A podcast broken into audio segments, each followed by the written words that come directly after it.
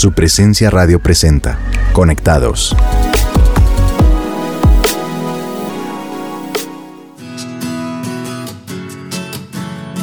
Hola a todos nuestros oyentes de su presencia radio. Hoy venimos a compartir un tema con ustedes increíble. Mi nombre es Giovanni González y hoy me acompaña mi preciosa esposa Titi. Hola a todos nuestros oyentes, ¿cómo están? Mi nombre es Cristina Tapias y hoy vamos a hablar de esos momentos en los que hemos, nos hemos sentido solos, pero también vamos a hablar de lo importante que es sanarlos y permitir que Jesús entre en esos cuadros de soledad. Así que bueno, vamos a hacer, vamos a hacer lo siguiente, vamos a pensar en esas situaciones, un bebé tal vez abandonado en la calle, esas pueden ser algunas situaciones, o una niña perdida en un centro comercial, un hijo después de venir del sepelio de su madre, una persona que acaba de terminar la relación con su pareja. Y, y cada una de estas historias habla de momentos de soledad. Bueno, pero vamos a preguntarnos algo que es importante. ¿En qué se diferencia estar solo a vivir en soledad? Pues estar a solas es algo que elegimos hacer, mientras que la soledad es lo que sentimos cuando somos abandonados o tal vez cuando somos traicionados, rechazados, olvidados o aún cuando somos ignorados. Entonces, valdría la pregunta, ¿duele estar a solas o vivir en soledad? Estar a solas no duele, pero la soledad sí, y eso es diferente. Así que hay momentos en los cuales necesitamos estar a solas. Una persona que disfruta estar sola tiene una buena relación con sí misma, pero una persona que no soporta estar a solas, no se ama, no se acepta y tal vez no tiene una buena relación con ella misma. Eso puede llegar a pasar. Jesús disfrutaba tener momentos a solas con el Padre, ¿sabían? Recordemos que Él se levantaba, como dice la palabra, muy de madrugada, cuando estaba oscuro, y salía de la casa y se iba a un lugar solitario donde oraba. Eso lo encontramos en Marcos 1.35. Jesús era un hombre que buscaba el rostro de Dios y lo disfrutaba. Así que mientras pensamos en lo que hemos hablado, de estar solos o de la soledad, vamos a escuchar esta canción de su presencia que habla de nuestro tema de hoy. No estoy solo en mi soledad.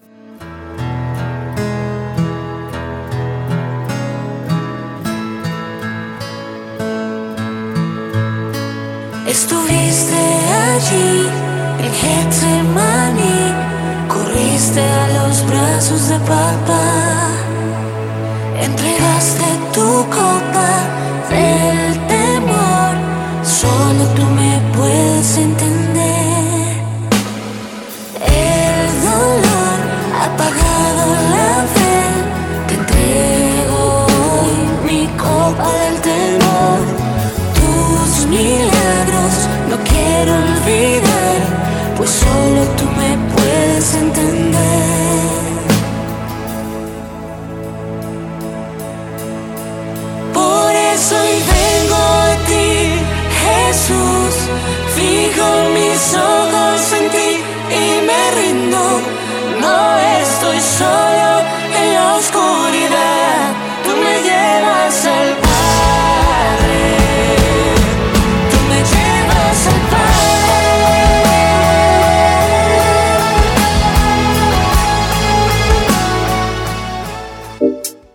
Estás oyendo Conectados de su presencia radio.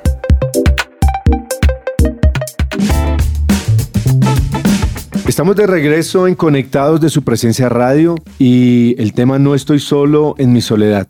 Esa era la canción que escuchábamos y justamente decía eso, no estoy solo en mi soledad, tú me llevas al Padre.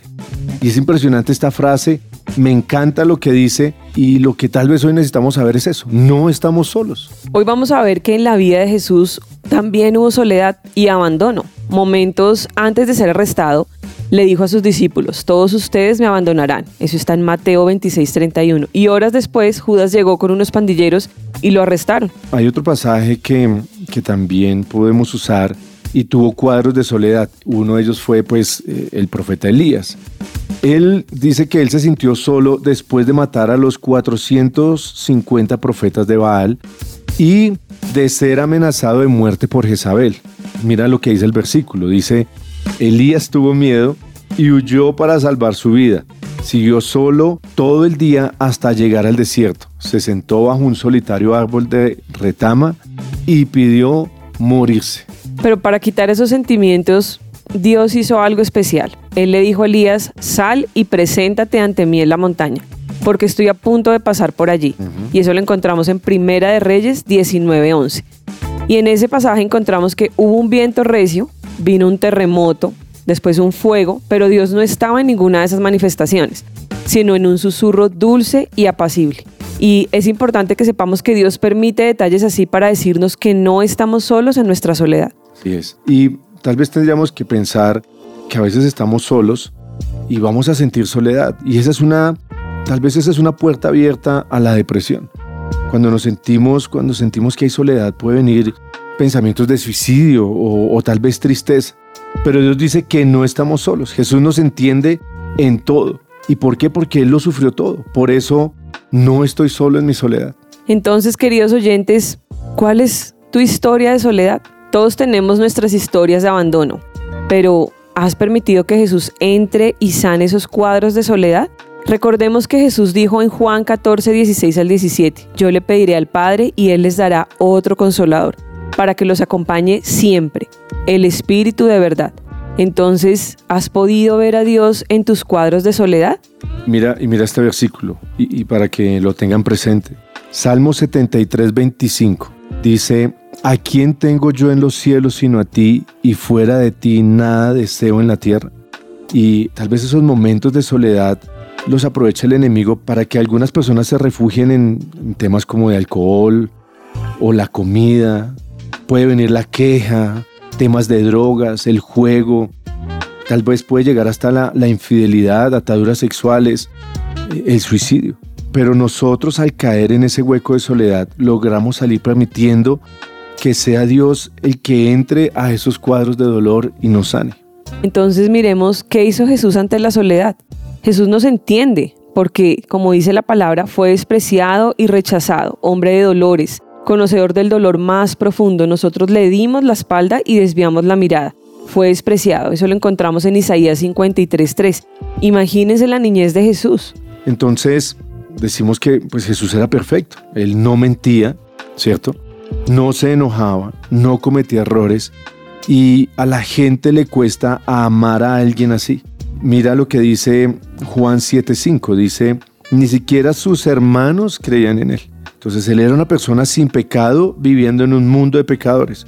Por eso se sentía diferente a los demás, rechazado y, y tal vez solo. Claro. Jesús le dijo también a sus discípulos, se acerca el tiempo, de hecho ya ha llegado, cuando ustedes serán dispersados, cada uno se irá por su lado y me dejarán solo. Sin embargo, no estoy solo, porque el Padre está conmigo. Y esa debe ser nuestra confesión. No estoy solo en mi soledad. Esto fue lo primero que hizo Jesús. Pero también animó a los discípulos y les dijo, Juan 16:33, les he dicho todo lo anterior para que en mí tengan paz. Aquí en el mundo tendrán muchas pruebas y tristezas. Y aquí viene la promesa. Pero anímense porque yo he vencido al mundo. Lo siguiente que hizo Jesús fue orar por él mismo y está bien que nosotros oremos por nosotros mismos. Jesús pidió que el Padre le mostrara a la gente que Él era Dios. Miren lo que dice la palabra, Padre, ha llegado la hora, glorifica a tu Hijo para que tu Hijo te glorifique a ti. Yo te he glorificado en la tierra, ahora glorifícame en tu presencia. Eso lo encontramos en Juan 17, versículos 1, 4 y 5. Así que para todos los que nos están escuchando, hoy les queremos decir esto, no estamos solos en nuestra soledad. Necesitamos orarnos y acercarnos a Jesús. Él mismo sabe realmente cómo es la soledad porque Él nos entiende. Él la vivió al morir en la cruz, pero lo tremendo es que resucitó y resucitó para darnos vida también.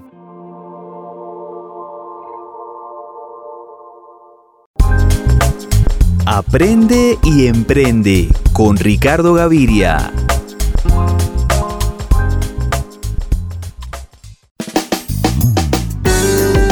Muchos emprendedores lamentan que tras muchas horas de trabajo se desconcentran muy fácilmente y dejan de ser eficaces. Estamos diseñados para estar en movimiento y a todos se nos olvida. Y como muchos trabajamos sentados utilizando solo la mitad superior del cuerpo, se nos olvida que tenemos dos piernas en la mitad inferior. Como emprendedor necesitas amar el movimiento, el cambio y el ritmo. Tu negocio o proyecto te permitirá que te muevas de vez en cuando porque un emprendedor anquilosado es una idea contradictoria. Hay que tener presente que un emprendedor es movimiento en todos los sentidos y eso incluye tu cuerpo. ¿Y qué hacer si tu trabajo incluye largas horas frente a un computador? Pues puedes trabajar de pie, alternándolo con tiempo sentado. Ahora hay mesas que elevan tu computador para que puedas trabajar de pie. También puedes conseguir un smartwatch o una pulsera de actividad física y programarla para que te avise con una alerta cada hora. Eso bastará para recordarte que debes dejar lo que estás haciendo para moverte unos minutos. Bueno, ¿y qué hacer en ese receso? Ve por un vaso con agua, sube una escalera, haz llamadas de pie, camina por tu negocio o empresa. Aquí se trata de mover las piernas un poco y no de hacer una media maratón. Mover el cuerpo ayuda a pensar mejor, a tomar mejores decisiones, nos mantiene alegres y si por alguna razón que sea tu cerebro no funciona como lo esperas, entonces sal a la calle y pon tus piernas a funcionar y el cerebro se sumará a ese ritmo. Vive desde la plena forma para vivir desde la intensidad de tu emprendimiento. Tu vida emprendedora necesitará casi de un atleta. Tú, porque emprender es en cierto modo convertirse en un atleta olímpico de alto rendimiento en la disciplina de fondo, lo que significa tener mucho aguante.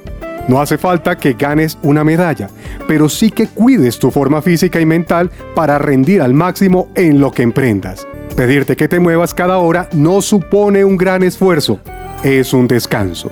Las ventajas del movimiento son muchas. Alivian dolores de espalda, activa el sistema inmune, evita la obesidad y diabetes, entre otras cosas. Pero también mejora el ánimo. Es decir, que un emprendedor es un atleta y nada enseña tanto como las historias de los atletas que han sobresalido. Más motivación que cualidades innatas. Y eso mismo queremos transmitirte. El emprendedor se mueve todos los días. Nunca se estanca.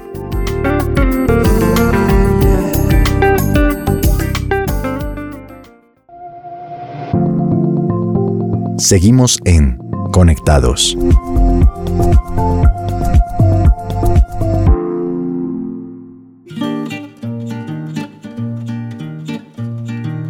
Entonces vamos con unos consejos finales y ya finalizando el programa de hoy vamos a examinarnos. Quizás algunos están tan encerrados en su soledad que no se han dado cuenta que hay gente a su alrededor que también está sufriendo.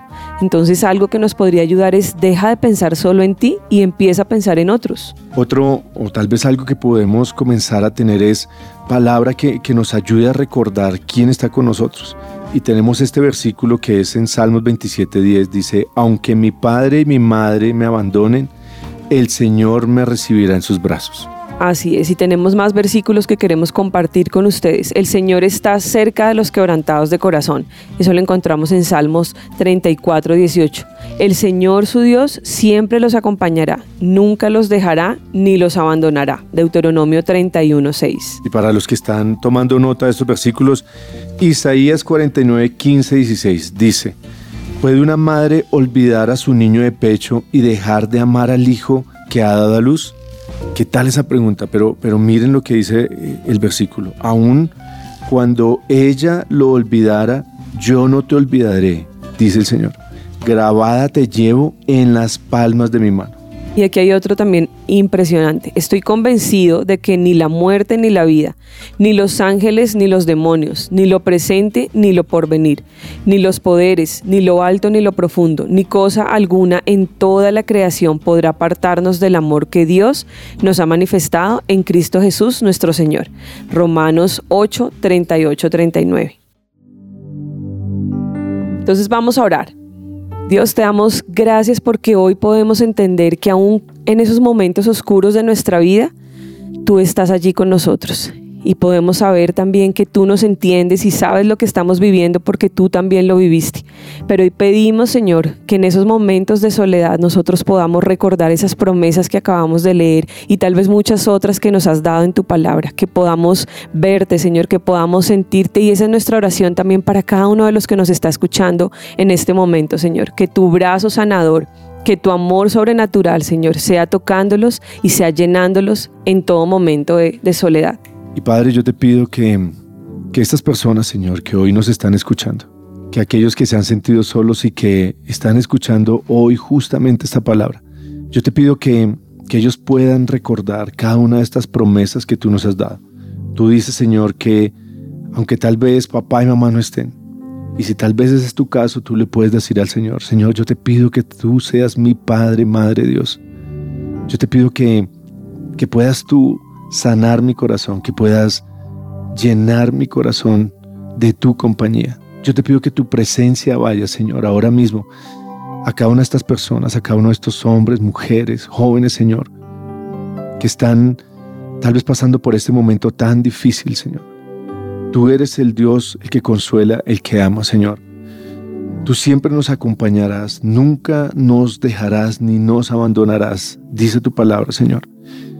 Y aunque sea momentos de, de muerte, dice que ni la vida, ni los ángeles, ni ningún demonio, Señor, ni lo presente ni lo porvenir, ni ningún poder, Señor, ni cosa alguna en toda la creación podrá apartarnos de tu amor. Yo te pido, Señor, que ahora llenes de amor a cada uno de los que hoy nos está escuchando, que le des un abrazo, Señor, y que puedan saber que hay un hombro sobre el cual llorar. Hoy declaramos, Señor, que tú estás y tú permaneces. En el nombre de Jesús. Amén. Amén. Y bueno, recuerda que si quieres ser parte de, uno de nuestros grupos de conexión aquí en nuestra iglesia, el lugar de su presencia, puedes comunicarte al teléfono 746-0202. No olvides la nueva marcación a fijo en Colombia o por la página www.supresencia.com. En la pestaña de Conéctate, allí encontrarás más información. Y si te gustó nuestro programa Conectados de su presencia radio y quieres repetir este programa, compartírselo a alguien más o quieres oír los programas anteriores, puedes escucharnos accediendo al podcast de cada programa en las plataformas digitales como SoundCloud y Spotify. Gracias por escucharnos, fue un privilegio estar con ustedes. Los bendecimos y los amamos.